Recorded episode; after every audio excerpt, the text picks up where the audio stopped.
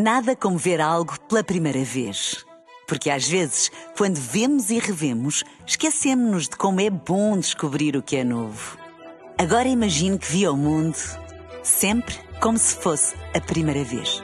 Zais. Veja como se fosse a primeira vez.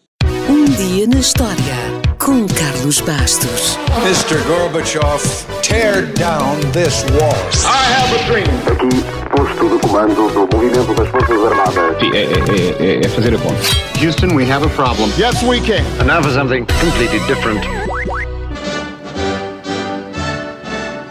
A Revolução Francesa marcou um dos períodos mais sanguinários da história, mas graças a ela tudo mudou e os seus princípios de liberdade, igualdade e fraternidade são os pilares do mundo ocidental.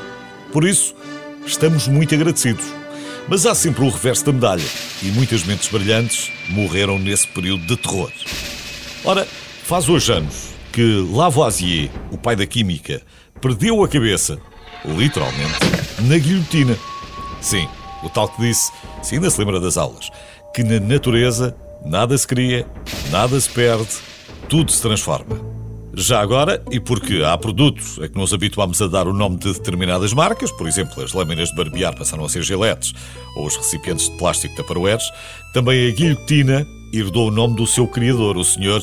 Guillotin, que era médico. Ele até tinha boas intenções, porque, dependendo do método, muita coisa podia correr mal durante uma execução, e não era bonito de se ver. E a sua ideia foi dar aos condenados uma morte mais decente, mais digna e, acima de tudo, imediata e sem dor.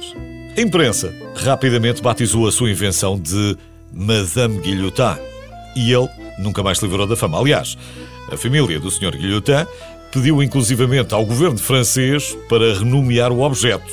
O pedido foi recusado, mas os familiares não se ficaram e resolveram então eles mudar o nome da própria família. Bem, mas voltando a Lavoisier, se ainda está a perguntar que crime horrível terá ele cometido para ir parar à guilhotina, a resposta é desconcertante. Ele foi acusado de fraude por vender tabaco adulterado. Um ano e meio depois, o governo francês admitiu o erro e devolveu todos os bens à sua viúva. E não estamos a falar de coisa pouca. Lavoisier tinha herdado aos 5 anos uma enorme fortuna. Foi todo esse dinheiro que lhe permitiu estudar nas melhores escolas. E não deixa de ser curioso reparar que o mais proeminente químico francês, na verdade, estudou Direito na faculdade, mas nunca exerceu, porque, entretanto, desenvolveu um grande interesse pela ciência e estudou matemática, astronomia, botânica e química. Ainda poderíamos dizer que nunca quis ficar com a fortuna só para si e financiou inúmeros projetos científicos, que descobriu o papel do oxigênio na combustão ou que publicou o primeiro livro de química. Mas nada disso o salvou. Para além de Lavoisier, do rei Luís XVI ou de Maria Antonieta, milhares de franceses morreram na guilhotina e hoje a sua memória é homenageada, como acontece com outros milhões de pessoas já desaparecidas, com um minuto de silêncio. O que nos leva a outro facto interessante do dia de hoje. Ao que parece, esta convenção do Minuto de Silêncio foi apresentada ao rei Jorge V há pouco mais de 100 anos. Existem duas teorias predominantes sobre como o Minuto de Silêncio se tornou uma prática comum para honrar os mortos. A primeira diz que na cidade do Cabo, na África do Sul, os combates da Primeira Guerra Mundial foram homenageados todos os dias com um breve momento de silêncio. Foi assim até ao dia do armistício e esta prática popularizou-se em toda a Commonwealth. A segunda teoria é que a tradição foi proposta pelo jornalista australiano Edward George Honey, que sugeriu que o aniversário do armistício, que encerrou a Primeira Guerra Mundial, a 11 de novembro de 1918, fosse assinalado com um momento de silêncio. Dizia ele, apenas 5 minutos, 5 minutos silenciosos de lembrança nacional.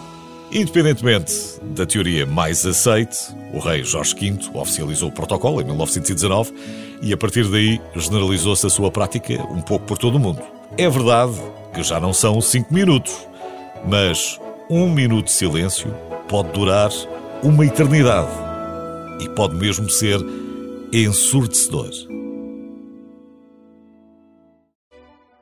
Nada como ver algo pela primeira vez. Porque às vezes, quando vemos e revemos, esquecemos-nos de como é bom descobrir o que é novo. Agora imagine que viu o mundo sempre como se fosse a primeira vez. Zais. Veja como se fosse a primeira vez.